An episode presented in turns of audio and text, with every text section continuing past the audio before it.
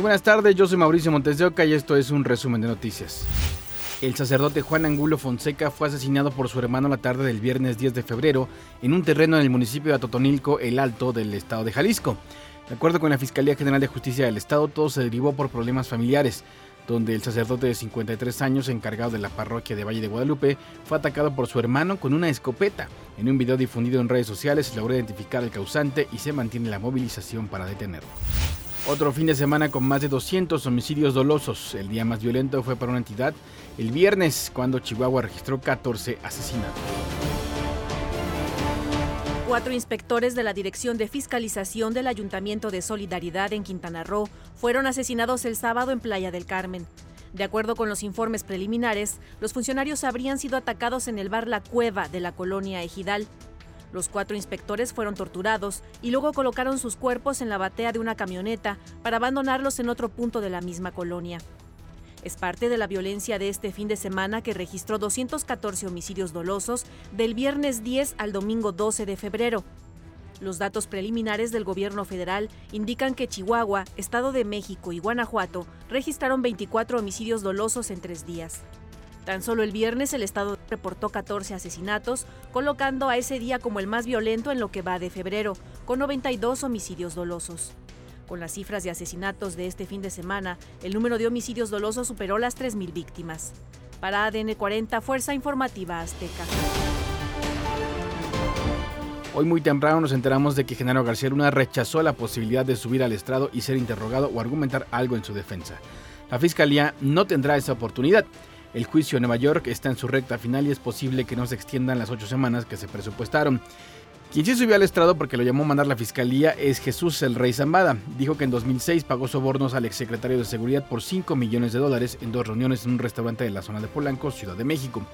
Zambada aseguró que en 2001 ayudó al Chapo Guzmán a escapar del penal de Puente Grande, Jalisco. Para ello envió un helicóptero para rescatarlo y trasladarlo a Querétaro y de ahí lo acompañó a Ciudad de México y que lo ayudaron también un comandante de la Agencia Federal de Investigaciones y un comandante de la Policía Federal.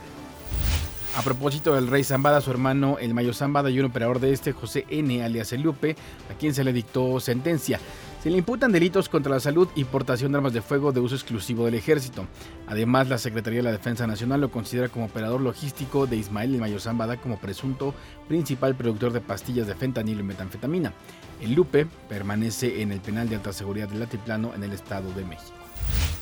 Vincularon a proceso al ex titular de la Comisión para la Protección contra Riesgos Sanitarios de Durango, Joaquín Antonio N., y a Guadalupe N., quien se desempeñaba como verificadora de la misma dependencia, ambos acusados de homicidio doloso por omisión, derivado del caso de los contagios de meningitis micótica por el que han muerto 34 mujeres y un hombre. Los dos permanecen en prisión preventiva como parte de la medida cautelar, pero tienen tres días para apelar la decisión y se fijó un plazo de tres meses para las investigaciones complementarias que concluirá el 8 de mayo. Los vecinos de la comunidad de Tlahuelompa en Hidalgo están enojados e indignados al conocer la forma en que fue violentada María Trinidad Reyes Islas, una mujer de 76 años. Se están organizando y aseguran que no van a desistir hasta que se haga justicia. Doña Trini era una de las abuelitas más queridas en este punto de la Sierra de Hidalgo. Sus gallinas de traspatio le daban el sustento todos los días. A sus 76 años, recorría las calles de Tlahuelompa para vender su huevo. Una de las últimas fotografías fue tomada en la plaza de este lugar.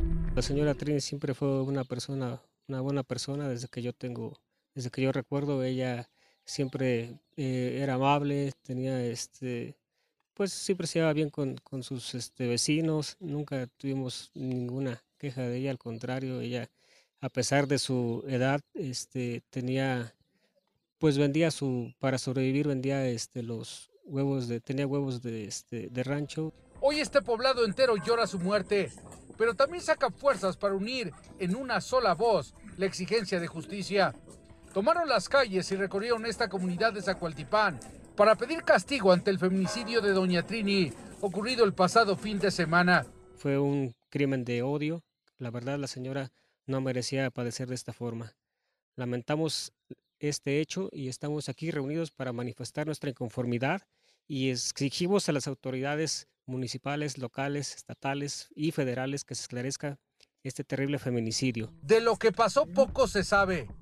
Trinidad Reyes Islas vivía como muchas adultas mayores en este país. sola y dependía de ella para salir adelante. Las investigaciones hasta ahora señalan que se metieron a su casa y aprovecharon su vulnerabilidad para atacarla y robarle. Cuando la encontró, el único familiar que tenía fue trasladada aún con heridas graves al Hospital General en Pachuca, donde perdió la batalla y murió. Pues la verdad es algo muy lamentable que haya sucedido aquí en el pueblo. Este, creo que todos son unidos, este, somos amigos la mayoría y no, no es justo que se quede así impune. Entonces todos debemos apoyarnos, unirnos y ver qué acciones se van a tomar. Hoy el recuerdo de Trini mantiene a Tlahuelompa sumido en el dolor, pero con la indignación, el coraje y la exigencia de que su muerte no sea parte de las estadísticas de la impunidad. Ante estos hechos, la Procuraduría de Justicia informó que mantiene ya las investigaciones. Leonardo Herrera, Fuerza Informativa Azteca. Policía detuvo a dos presuntos delincuentes. Son señalados por asaltar a un hombre de 60 años que pretendía comprar un automóvil que le ofrecían por internet. Lo citaron en calles de la colonia Bellavista en la alcaldía Álvaro Obregón. Los asaltantes lo sorprendieron y le quitaron el dinero. La víctima pidió apoyo a la policía y los detuvieron en la colonia Pino Suárez. Uno de ellos portaba una réplica de arma de fuego después de que en redes sociales circulara un video de robo de coladeras perpetrado por un supuesto personal de limpia, la Dirección General de Servicios Urbanos y Sustentabilidad de la Secretaría de Obras y Servicios informó que levantó una denuncia ante la Fiscalía General de Justicia para investigar y sancionar a los responsables. En el video se observa cómo se coordinan los supuestos trabajadores de limpia para llevarse una coladera, en cuestión de minutos, en vías principales de la alcaldía destacada son de la empresa, eh, son lo que denominamos subrogados. Es una empresa que ganó en licitación pública. Sin embargo, bueno, pues a partir de este video es que procedemos no nada más cancelando, sino además eh, eh, poniendo una denuncia. Se cumplió una semana de los terremotos de magnitud 7.7 y 7.6 que se registraron en Turquía y Siria. Las autoridades reportan 35.943 muertos. La mayoría de los fallecidos se concentra en Turquía con 31.643 y en Siria son ya 4.300. El vicepresidente turco Fuat Oktay informó que se estableció una unidad especial para investigar posibles negligencias en la construcción. Hasta el momento han dictado 113 órdenes de detención, algunas de ellas destinadas a constructores sospechosos de eliminar pilares para ganar espacio en las viviendas. El Departamento de Policía de Estambul publicó el arresto del promotor inmobiliario Mehmet Koskun cuando intentaba salir de Turquía hacia Montenegro. Koskun fue contratista de un bloque residencial que se derrumbó en Antakya tras el sismo de 7.8 grados. Turquía prometió que investigará a cualquier sospechoso de ser responsable por el derrumbe de edificios.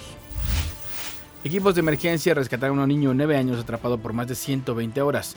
Un equipo español rescató a una mujer de 50 años que había estado bajo los escombros de un edificio durante más de 144 horas. Mineros de la municipalidad de Estambul rescataron a una niña siria de 16 años que estuvo durante más de 160 horas bajo toneladas de roca. Otro rescate ocurrió cuando localizaron a una mujer que permaneció 175 horas entre los escombros de un edificio derrumbado. La Secretaría de la Defensa Nacional anunció la muerte de Proteo, un perro de raza pastor alemán quien murió en las labores para rescatar a sobrevivientes del sismo en Turquía. La delegación mexicana rindió un homenaje al CAN en el que pasó lista de asistencia a los 16 perros especializados en rescate de personas dentro de estructuras colapsadas. La delegación de rescatistas mexicanos participó en el rescate con vida de al menos cuatro personas. Hasta el momento la Defensa Nacional no ha detallado las causas del fallecimiento de Proteo. Hasta aquí las noticias del momento en este podcast informativo de ADN 40. Yo soy Mauricio Montes de Oca. Que tenga un excelente inicio de semana. Nos escuchamos. Hasta la próxima.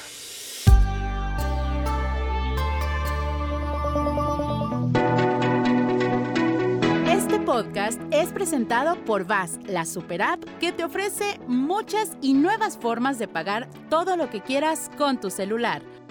Olvídate de las filas y dedícate a lo que más te gusta ver tele en vivo, películas, escuchar música, podcast y estar siempre enterado de las noticias más importantes. Todo en un mismo lugar. Vas, la super app, con todo.